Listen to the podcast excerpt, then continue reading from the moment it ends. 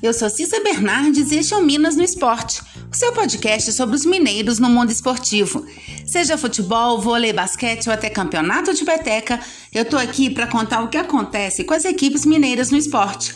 Hoje é segunda-feira, 5 de abril de 2021. Vamos começar falando de vôlei. Tudo empatado na final do pão de queijo. Na finalíssima da Superliga Feminina de Vôlei entre Dentil Praia Clube e Itambé Minas, o placar está 1 a 1. O Praia venceu a partida da última quinta-feira por 3 sets a 1 e no sábado foi a vez do Minas sair comemorando. A equipe de Belo Horizonte venceu de virada por 3 sets a 1 com parciais de 25 19, 20 25, 25 27 e 23 25. O Dentil entrou em quadra com Claudinha, Martinez, Michele, Fernanda Garay, Carol e Valeuska, Suelen a líbero. Entraram durante o jogo Monique, Anne, Angélica e Rosane. Esse foi o time do técnico Paulo Coco.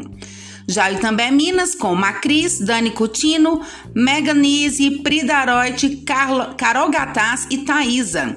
Leia como líbero. Entraram durante a partida Cassiele, Prieldes, Camila Mesquita. Sob o comando de Nicola Negro.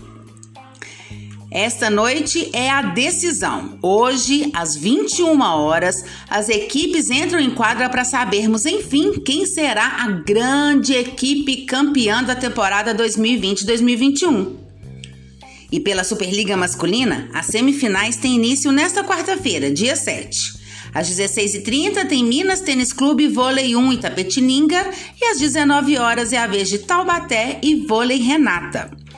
Lembrando que, por conta da pandemia do Covid, a proibição da realização de eventos esportivos em vários estados brasileiros, as partidas da Superliga Feminina e Masculina acontecem no Centro de Desenvolvimento do Voleibol, o CDV, em Saquarema. Campeonato Mineiro. Ontem aconteceu a sétima rodada da competição. Dois jogos abriram o domingo. No Parque do Sabiá, o Berlândia venceu o Patrocinense por 1 a 0 com gol de Reis aos 19 minutos do primeiro tempo. O próximo compromisso do Berlândia será na quarta-feira contra a Caldense às 16 horas no Ronaldão.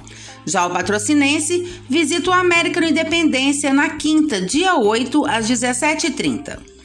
Na outra partida, que teve início às 11 da manhã, o Cruzeiro venceu o Boa Esporte por 1 a 0 no estádio do Melão, em Varginha. Rafael Sobis marcou de falta aos 20 minutos do primeiro tempo. O Boa, do técnico interino Cezinha, foi a campo com Carlos Miguel, Yuri Ferraz, Admilton, depois Márcio, Alex Alves, depois Romeu e Matheus Miller. Guilherme Escuro, Léo Coca e Carlos César, depois Rodrigo Ancheta. Dieguinho, Fabinho, depois Tiaguinho e Nicolas, depois Jefferson. Já o Cruzeiro de Felipe Conceição jogou com Fábio, Cáceres, Manuel, Ramon e Matheus Pereira. Adriano, depois Matheus Neres.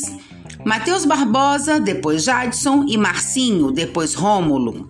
Bruno José, Ayrton, depois Felipe Augusto e Rafael Sobes, depois Tiago. O Boa só volta a campo no domingo, dia 11, contra o RT em Patos de Minas, às 16 horas pela nona rodada. O time de Varginha teria a Tombense agora no meio de semana pela oitava rodada, mas a equipe de Tombos tem um jogo pela Copa do Brasil e a tabela precisou ser modificada. Já o Cruzeiro volta a campo nesta quarta-feira, às 17h30, contra o Coimbra, no Independência. Nas partidas de domingo à tarde, vou começar falando do Pousão. Em casa, o Pouso Alegre não quis saber da Caldense, a destruidora de times da capital, e venceu a partida por 3 a 1. Paulo Henrique e Foguinho, duas vezes, marcaram para o Pouso Alegre e Guilherme Martins descontou para a veterana. Na próxima rodada, o Pousão enfrenta o Atlético nas, na quarta-feira, às 16 horas, no Mineirão e a Caldense recebe o Berlândia no Ronaldão. A URT venceu Coimbra por 1 a 0 com gol de João Diogo. Na próxima rodada, o RT vai a São João del Rei enfrentar o Atletique, quarta-feira às 15 horas. E o Coimbra recebe o Cruzeiro Independência também na quarta, às 17h30. Em Tombos, o Tombense venceu o Atlético de virada por 2 a 1. Christian abriu o marcador para o Esquadrão de Aço. Daniel Amorim empatou a partida e Gemerson decretou a vitória. O Tombense volta a campo no domingo, dia 11, contra o América, em Tombos, pela nona rodada. Como eu disse anteriormente, não vai jogar no meio de semana por conta da partida pela Copa do Brasil. Já o Atlético recebe a URT na quarta-feira às 15 horas em São João del Rei. Para encerrar o domingo e a sétima rodada do Mineiro, o clássico entre Atlético e América no Mineirão. As equipes entraram em campo com o mesmo número de pontos, 15. Porém, o Atlético estava na frente da tabela por conta do saldo de gols, 12 a 4. E deu galo. O Alvinegro venceu por 3 a 1, se isolando na liderança. Nátio Fernandes abriu o marcador aos 16 do primeiro tempo e as equipes foram para o intervalo com o Galo à frente por 1 a 0. Na segunda etapa, João Paulo empatou para o América aos 10 minutos. E mais uma vez deixou o Atlético à frente do marcador aos 25 minutos, 2 a 1. E, para fechar o placar, Arana marcou o dele aos 43 minutos. O Atlético de Cuca jogou com Everson, Guga, Igor Rabelo, Júnior Alonso e Guilherme Arana. Alan, Matias Aracho, depois Natan Nátio Fernandes, depois Dodô. Savarino, depois Hulk, Keno, depois Marrone e Sacha, depois Vargas. A equipe do Alviverde do técnico Lisca jogou com Matheus Cavicchioli, Diego Ferreira, depois Léo Passos, Eduardo Bauerman, Anderson e João Paulo.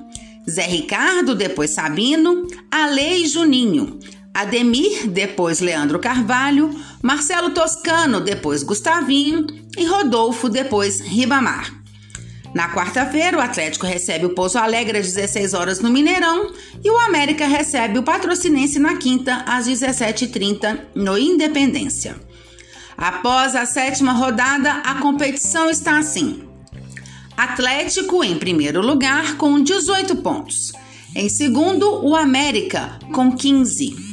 Pouso Alegre em terceiro, Cruzeiro em quarto e Caldense em quinto, todos com 11 pontos. O Tombense tem 10 pontos e está em sexto. Atlético é o sétimo e o RT em oitavo, ambos com 9 pontos cada. Patrocinense é o nono com oito pontos, Uberlândia está em décimo com sete. Coimbra é o penúltimo colocado com cinco pontos e o Boa Esporte está na lanterna com quatro. O América anunciou hoje a contratação do jogador Bruno Nazário. O meia de 26 anos estava no Botafogo e chega para reforçar o setor criativo do Coelho. Bruno Nazário tem os direitos econômicos ligados ao Hoffenheim da Alemanha, time onde disputou apenas duas partidas na temporada 2013 e 2014. Desde então, o jogador foi emprestado ao Lech Gdansk da Polônia, Cruzeiro, Guarani, Atlético Paranaense e finalmente Botafogo. Bruno Nazário era jogador do América antes de ir para o Hoffenheim em 2013, mas não disputou nenhuma partida oficial. No Atlético, o time e a torcida aguardam pela assinatura do volante Tietê. O jogador que estava atuando pelo São Paulo chegou em Belo Horizonte hoje pela manhã e passa por exames médicos para assinar com Galo por um ano de empréstimo. Copa do Brasil. O Tombense entra em campo nesta quarta-feira pela segunda rodada da competição. A equipe recebe o Vasco em Tombos às 21h30. América e Cruzeiro entram em campo somente na próxima semana. Falando de basquete, depois de vencer o Fortaleza na quinta-feira, o Minas conseguiu a segunda vitória consecutiva no NBB. Venceu Pinheiros por 93 a 61 ontem no ginásio da SEB em Brasília. O Minas segue na vice-liderança com 54 pontos e 86,2% de aproveitamento. São 25 vitórias e 4 derrotas na competição. O Pinheiros, com essa derrota, fica na 14ª colocação com 33, pronto, perdão, 33 pontos. O Flamengo é quem lidera a competição com 92,9% de aproveitamento. O próximo jogo da equipe mineira nesta fase classificatória é amanhã, contra o Bauru, às 19h30. Pelo regulamento da competição, os quatro primeiros têm presença garantida nas quartas de final. Lembrando que, por conta da pandemia do coronavírus e a proibição de eventos esportivos em diversos estados brasileiros, o Minas está jogando todas as suas partidas pela NBB, agora nessa fase, em Brasília. Por hoje é só. Eu volto na quarta-feira com mais informações sobre o esporte mineiro. Também falando dos jogos que vão acontecer durante a quarta-feira, dia 7, tanto à tarde quanto à noite. Te encontro lá. E se você quer saber mais sobre o seu time ou qualquer informação esportiva de Minas, manda mensagem, perguntas, dá um oi. Meu Twitter é arroba Cissa Bernardes e meu e-mail é cissabernardes.gmail.com. Até mais e boas competições para todos!